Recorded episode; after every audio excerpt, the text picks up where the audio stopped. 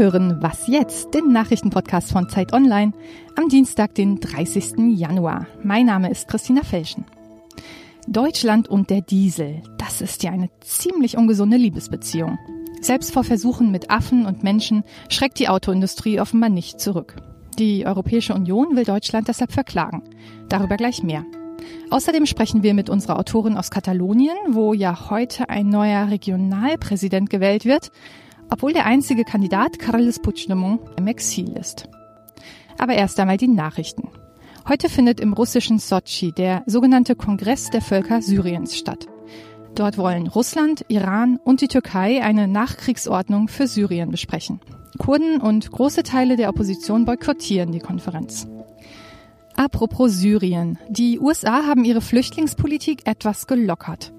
Der pauschale Einreisestopp für Flüchtlinge aus elf mehrheitlich muslimischen Ländern ist aufgehoben. Das teilte das Heimatschutzministerium mit. Stattdessen sollen Flüchtlinge aus diesen Staaten verschärft überprüft werden. Der Schritt trifft unter anderem Menschen aus Syrien, dem Jemen, Irak und Iran. Union und SPD verhandeln weiter über einen Koalitionsvertrag. Bis Sonntag soll das Ding ja stehen. Dann sollen SPD-Mitglieder die Chance bekommen, zu entscheiden, ob sie die Große Koalition wollen oder nicht. Deshalb gibt es gerade eine richtige Eintrittswelle. Schließlich dürfen all diejenigen abstimmen, die bis zum 6. Februar um 18 Uhr SPD-Mitglied geworden sind. Nutzen Sie eine Fitness-Tracking-App? Ja? Viele US-Soldaten auch. Und ohne es zu wollen, haben sie jetzt ziemlich sensible Ortsdaten preisgegeben. Dahinter gekommen ist ein Student, der sich eine öffentliche Karte der Fitness-App Strava mal genau angesehen hat. Darauf sei er nicht nur militärische Stützpunkte, sondern konnte genau erkennen, wo sich Soldaten wann aufhalten. Strava sieht sich keiner Schuld bewusst. Die Soldaten hätten ihre Daten schließlich freiwillig geteilt. Dafür verschärfen Militärs auf der ganzen Welt nun ihre Sicherheitsmaßnahmen. Viele verbieten Fitness-Apps nun ganz. Redaktionsschluss für diesen Podcast ist 5 Uhr.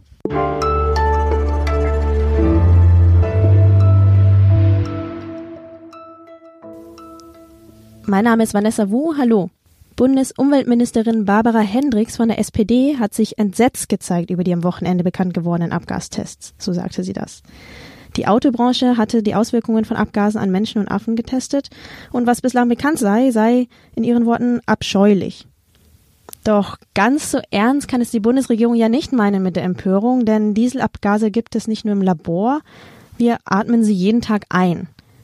Das findet auch die EU ungeheuerlich und droht Deutschland mit einer Klage vor dem Europäischen Gerichtshof. Darüber sprechen will ich mit meinem Kollegen Matthias Breitinger aus dem Ressort Mobilität. Hallo Matthias. Hallo. Was meint die EU eigentlich, wenn sie sagt, heute sei die letzte Chance für Barbara Hendricks, eine Lösung auf das Luftverschmutzungsproblem vorzustellen? Ja, das Verfahren läuft ja schon eine ganze Weile. Also es gibt ein Vertragsverletzungsverfahren, das die EU-Kommission schon, ich glaube, vor mehreren Jahren schon eingeläutet hat gegen Deutschland und auch gegen andere Länder, weil halt in sehr vielen Städten in Deutschland, Hamburg, Stuttgart ist natürlich das bekannte Beispiel am Neckartor, München, Köln, im Rhein-Main-Gebiet, im Ruhrgebiet halt permanent äh, Grenzwerte überschritten werden und es tut sich halt wenig. Da verliert halt jetzt der EU-Umweltkommissar so langsam die Geduld und hat eben ähm, im letzten Jahr einen Brief geschrieben an Barbara Hendricks, aber auch an andere Umweltminister in Europa, äh, um sie zu einem Gespräch zu bitten, das eben heute stattfinden soll in Brüssel, wo diese Umweltminister vortragen sollen, was diese Länder zu tun gedenken, damit die Luft in den Städten endlich zügig besser wird. Hm, und was ist, wenn die EU klagt? Was bedeutet das für die Autofahrer? Für die Autofahrer direkt ähm, unmittelbar eigentlich nichts. Also es, es droht natürlich möglicherweise Geldbuße, ähm, äh, die dann vom EuGH verhängt wird. Das so ein Prozess würde sich auch relativ lange hinziehen. Es findet auch nicht so oft statt. Ich kann gut sein, dass sich dann beide Seiten so irgendwie einigen, dass ähm, die einzelnen Länder eben Maßnahmen vortragen und die EU-Kommission sagen wird, ja, wir beobachten das weiter und ihr müsst das zügig umsetzen, wir kontrollieren das, dass es erstmal von der Klage abgesehen wird. Ähm, ich glaube, viel akuter und drängender ist natürlich das, was in Deutschland im Moment äh, passiert mit der Frage der Fahrverbote in bestimmten Städten. Da gibt es ja am 22. Februar ein Verfahren vor dem Bundesverwaltungsgericht, um die, die Frage zu klären, ob Städte Fahrverbote verhängen können, also auch großflächig Fahrverbote verhängen können, die vor allem natürlich ältere Dieselautos dann betreffen. Die Kommunen wollen es aber auf keinen Fall und haben dann ähm, dieses Urteil nicht hingenommen und ähm, eben Revision eingelegt. Und das ist, glaube ich, für den einzelnen Autofahrer die viel drängendere Frage. Im Wahlkampf war die Verkehrswende ja noch ein großes Thema. Im Sondierungspapier taucht sie dagegen gar nicht mehr so wirklich auf. Meinst du, die neuen Skandale werden irgendwas daran verändern? Diese aktuellen Skandale mit den äh, Tierversuchen empören natürlich wahnsinnig. Ich weiß nicht, ob sie direkt sich auswirken werden auf die Koalitionsverhandlungen. Richtig ist, ähm, das Papier ist sehr unkonkret an der Stelle, was die ähm, Verkehrswende betrifft. Das Wort Verkehrswende taucht auch im Papier überhaupt nicht auf. Das wird eher so verklausuliert, irgendwie ein bisschen gesprochen, dass man da in der Elektromobilität was machen muss und so.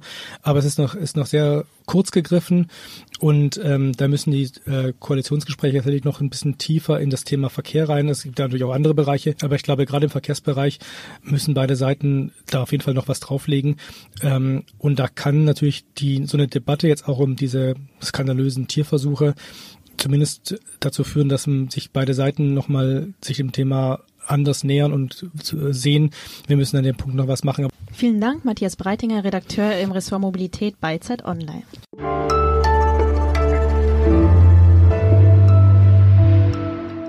Und sonst so? Ab heute kommen 30 Millionen neue 2-Euro-Münzen in Umlauf. Darauf zu sehen, der Altkanzler Helmut Schmidt. Zu D-Mark-Zeiten war es ja noch normal, dass bekannte Politiker auf Geldstücken landeten. Franz Josef Strauß zum Beispiel, Konrad Adenauer oder Willy Brandt. Auf den Euromünzen sind die alten Herren aber verschwunden. Für die SPD-Legende macht die EU-Kommission aber eine Ausnahme. Er schaut darauf, so wie man ihn kennt, sauber gescheitel, bedeutungsschwerer Blick in die Ferne. Nur das Rauchen, das muss er sich wohl auf der Münze verkneifen.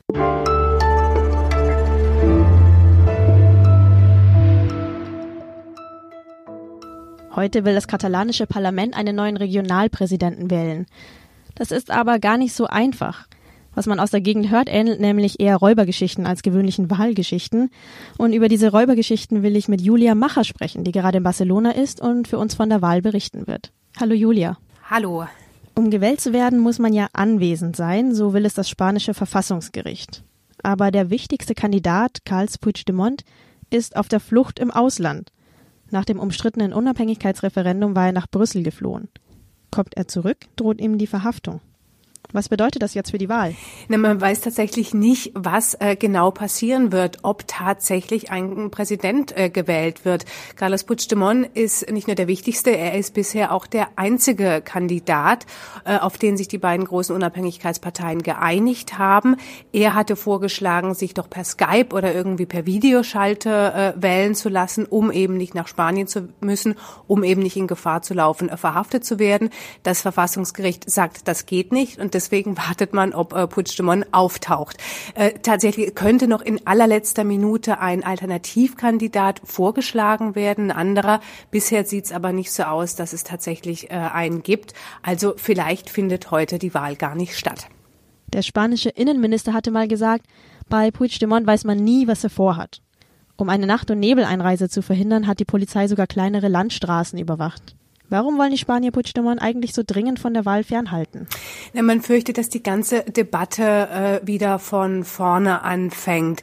Äh, er wird ja wegen äh, Rebellion gesucht. Es gibt Juristen, die sind der Meinung, dass man dieses, dass dieses Delikt auf ihn gar nicht zutrifft. Ähm, aber tatsächlich möchte sich äh, Madrid am liebsten des Problems so entledigen, dass einfach äh, ja Carlos Puigdemont kann nicht mehr äh, zum zum Regionalpräsidenten gewählt wird. Die Wahlergebnisse vom 21. Dezember, es war eine riesige Riesenschlappe für Mariano Rajoy. Der hatte ja wirklich gehofft, dass die Unabhängigkeitsparteien verlieren werden. Das haben sie nicht. Und jetzt hat man den Salat. Das ist nämlich jetzt natürlich ist es ein juristisch äh, sehr zweifelhaft, warum äh, ein Kandidat zwar gewählt werden kann bei den Wahlen, aber wenn er dann gewinnt, eben nicht zum Präsidenten gewählt wird. Und bisher hat man darauf eben einfach keine politische Antwort äh, gefunden, sondern versucht sich des Problems juristisch zu entledigen. Wie ist es eigentlich? Was halten die Katalanen von der Wahl? Na, äh, da, die sind natürlich äh, zweigeteilt. Ein paar äh, würden sich wünschen, dass Carlos Puigdemont äh, in Brüssel bleibt und nicht wieder auftaucht. Äh, die sind dagegen, das sind diejenigen, die gegen die Unabhängigkeit sind. Andererseits hat natürlich von den Befürwortern riesen Zulauf. Und äh, es gibt ganz viele Leute, die haben sich jetzt äh, eine Carlos Puigdemont-Maske zugelegt. Die möchten sie aufziehen und damit massiv durch die Stadt laufen, sodass die Polizei im Zweifelsfall eben einen Carlos Puigdemont, der sich unter die Menge mischt, um doch noch ins Parlament zu gelangen, nicht finden könnte. Das war meine Kollegin Julia Macher, die für uns die Wahl aus Barcelona begleitet. Sie hörten den Nachrichtenpodcast Was jetzt? Morgen gibt es eine neue Folge. Bis dahin wünsche ich Ihnen einen schönen Dienstag. Tschüss.